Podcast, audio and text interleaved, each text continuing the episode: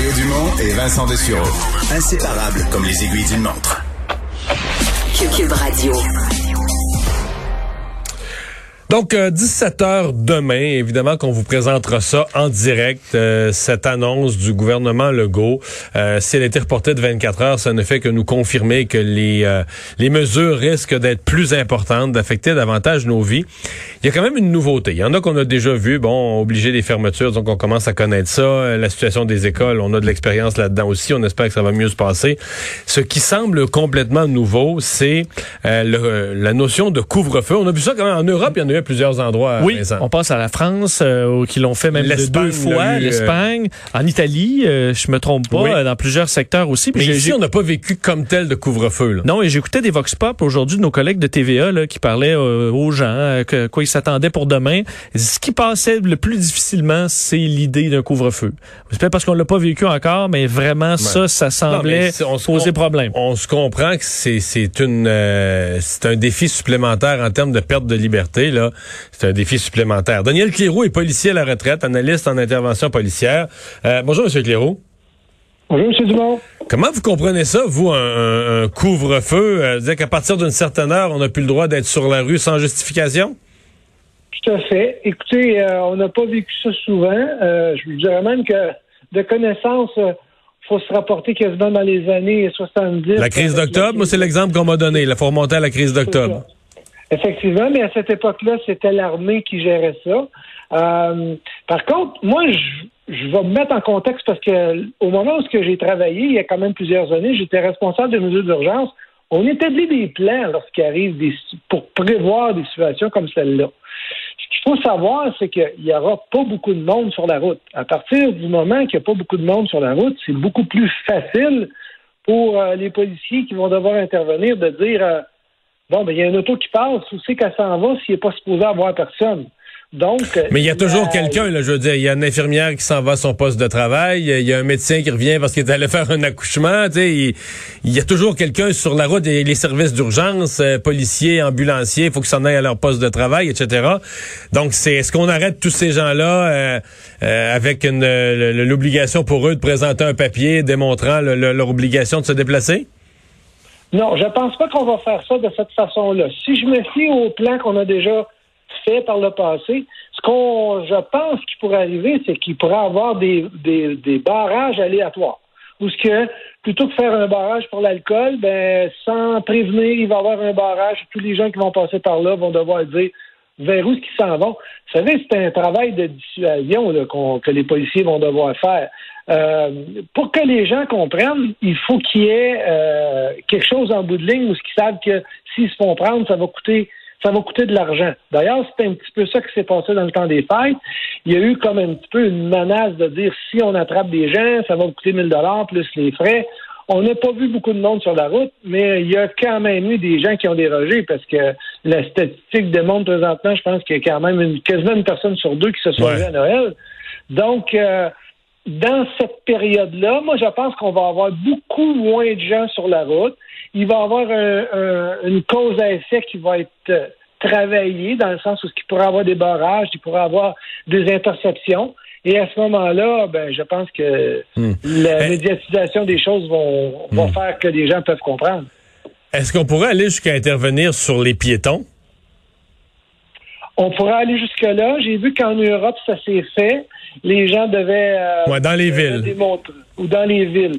Je pense que dans une place comme Montréal, là, où il y a beaucoup plus de circulation piétonnière, on pense à, à Ville-Mont-Royal ou dans le centre-ville, il pourrait avoir plus de vérification à ce niveau-là. Mais encore là, il faut que les gens se déplacent pour ceux qui, sont en travail essentiel. Oui, mais euh, euh, il peut aussi avoir tout simplement des gens, il y a des gens qui ont ça comme routine, là, avant de se coucher, on va faire marcher le chien un peu, on prend une petite marche de 10 minutes, un peu d'oxygène avant d'aller au lit. Euh, c'est le genre de restriction où là, on pourrait avoir des réactions de citoyens, même des citoyens qui acceptent les autres mesures en comprenant qu'on veut éviter les rassemblements puis on veut éviter la contagion, mais qui pourraient réagir mal, non? Oui, mais c'est sûr que c'est une mesure que si jamais ils décident de, de la prendre, qui va être très compliquée à appliquer. Par contre, moi, je pense plus qu'on va que ça va être un, un certain délai. Donc, je dirais, mettons, 20 euh, heures le soir à 5 heures le matin. déjà qu'il n'y a pas beaucoup de monde sur la rue, il va en avoir encore beaucoup moins. Puis pour deux jours, euh, je vois mal être dans une place comme le Québec être capable de faire euh, euh, des restrictions de ce genre-là, sauf que si jamais ça arrive, non, je sais que ça va être compliqué à appliquer. Mhm. Euh, l'idée, parce qu'elle a circulé elle aussi, on entend toutes sortes de choses. Demain, tout le monde essaie de se faire son idée sur ce qui va arriver demain. L'idée de, de, de, mettre un couvre-feu, mais pour être plus doux, en tout cas, euh, pour être moins contesté, de pas y associer d'amende. C'est-à-dire que les policiers pourraient interpeller une personne puis dire, ben écoutez, euh, vous n'avez pas de raison de circuler, vous devez aller chez vous, etc. Mais sans, sans amende, sans pénalité imposée. Vous y croyez ou c'est bidon faire ça? C'est bidon. J'y crois pas du tout. Si on fait juste se fier au code de la sécurité routière, lorsque les gens savent ou pensent qu'il n'y aura pas de contravention. Souvenez-vous des fameuses grèves de zèle des policiers il y a quelques années où ce que les policiers de sortis du Québec donnaient pas de constat, comment ça roulait sur les autoroutes. Parce ah que les gens savaient qu'il n'y en aurait pas de constat d'infraction. Fait que, et je te donne, tu tapes ses doigts, va à la maison, ben oui, on fait 10 pas puis on vire de bord. Non, j'y crois pas, moi, à, à, vous Pour un policier d'expérience, vous êtes devenu, vous êtes devenu un peu cynique avec l'idée d'être gentil avec les citoyens puis de, présumer de la bonne foi, là. Ben, on l'a présumé dans le temps des fêtes avec Jésus qu'il y aurait une bonne foi de la part des gens en espérant qu'il y ait une baisse des cas et ça ne fait qu'augmenter depuis ce temps-là. Puis on n'a même pas encore les statistiques du jour de l'an. Fait que donc, je peux euh, comprendre ou du moins prévoir que s'il n'y a pas quelque chose en bout de ligne qui va coûter des sous, les gens comprendront pas, puis ils ne l'appliqueront pas. D'être une certaine partie des gens ne le feront pas. OK. Euh, les policiers, comment je dirais, les policiers haïssent tout ça, ce genre de, mesures-là. Le policier est formé, va à l'école à Nicolet, apprend, bon, faire des arrestations lorsqu'il y a des criminels, appliquer le code de la route, bon, remettre des contraventions, des fois les citoyens chialent un peu. Mais toute cette nouvelle famille de règles-là, sanitaires, même en comprenant le besoin là, dû à la pandémie, mais euh, probablement que c'est des règles qui génèrent plus de chiolage. J'imagine pas, quand les policiers débarquaient dans des rassemblements, c'est plus personne qui est en train de prendre une bière d'un appartement avait pas le droit d'être là. Mhm. On leur collait une contravention de 1400 pièces. J'imagine les commentaires, les insultes, tout ce qui devait se dire envers le policier. Est-ce que les policiers détestent la mise en application de ce genre de règles? Ben, je dirais que le mot est dans son plus faible. Quand on dit détester, là, écoutez, ça n'a pas d'allure, comment il n'aime pas ça. Je l'ai jasé avec plusieurs de mes anciens collègues.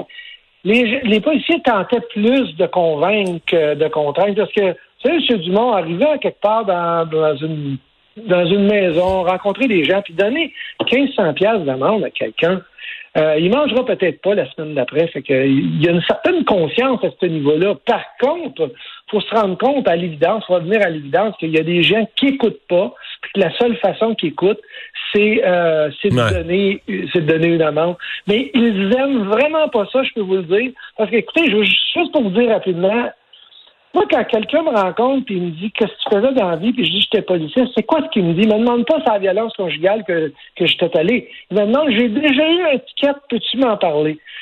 La, la proportion de, travail où ce que les policiers donnent des, constats d'infraction est minime dans l'ensemble. C'est c'est même pas un par jour pour l'ensemble des policiers, à part des sections spécialisées qui font que ça. Donc, les policiers, c'est pas le fun de dire on s'en va sur un appel dans le but d'aller donner un constat d'infraction parce qu'il y a des gens qui comprennent pas. Ils tentent plus de convaincre, mais là, ils sont. Je sais qu'ils sont tannés. Puis pour les gens qui comprennent pas, là, ils en ont plus de tolérance il les donne, les constats d'infraction. Ouais, les politiciens sont un peu comme le reste de la population, là, sont moins patients. Euh, avec les semaines qui passent, puis la pandémie qui se complique, sont moins, moins patients.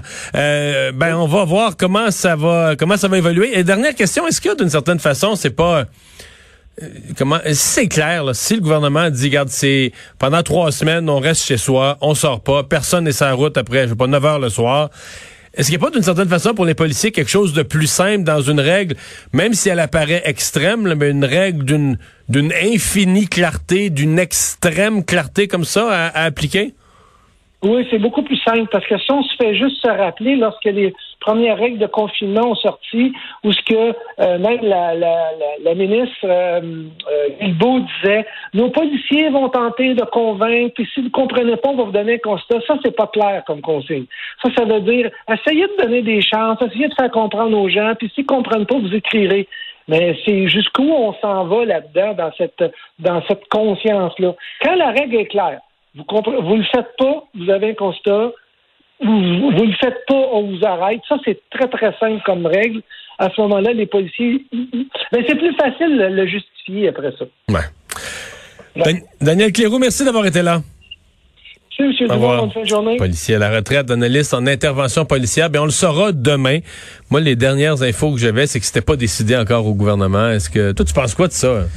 Le, le, confinement, mais ben, le, le, couvre-feu. mais je pense, j'ai l'impression qu'il y a quand même beaucoup du problème qui vient de gens qui le soir vont aller dans des petits, euh, petits événements gauche à droite, se promènent, circulent, une circulation comme ça, et qui, qui a rien qui les a arrêtés jusqu'à maintenant, parce que les policiers restent que les policiers qui, qui, qui ouvrent la porte, là, parce que les voisins, c'est quand même rare. Là. Il y a bien des gens qui savent bien que le voisin va pas appeler la police et tout ça, mais euh, je pense que euh, je pense que c'est ce que le gouvernement, s'ils vont de l'avant, puis j'en doute, là, mais si le couvre-feu vraiment on va de l'avant. C'est pour ça, là, arrêter cette circulation-là de gens qui s'en foutent le soir et qui se promènent pour aller prendre une bière avec quelques amis, euh, des fois discrètement, mais qui le font quand même. Hmm. Mais c'est c'est vraiment quelque chose. Oui, oui, oui, oui, oui, ça c'est sûr. Puis, là, c'est là, c'est là, je comprends que dans le cas d'une ville comme Montréal, là, c'est qu'est-ce que tu fais avec les piétons?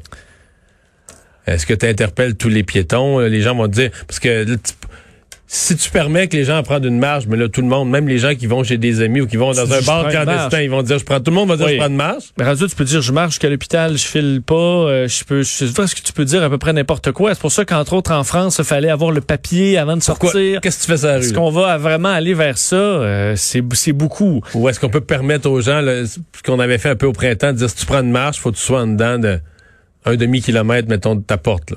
Ouais. Dans, le, cas, dans le périmètre immédiat de ton adresse. Ouais. Mais c'est encore toute une administration. tu fais le tour de rue Mais c'est pour ça, à mon avis, qu'ils prennent une journée de pluie, parce qu'ils ont le même casse-tête que, que nous. Qu'on a juste à en jaser. On s'arrête.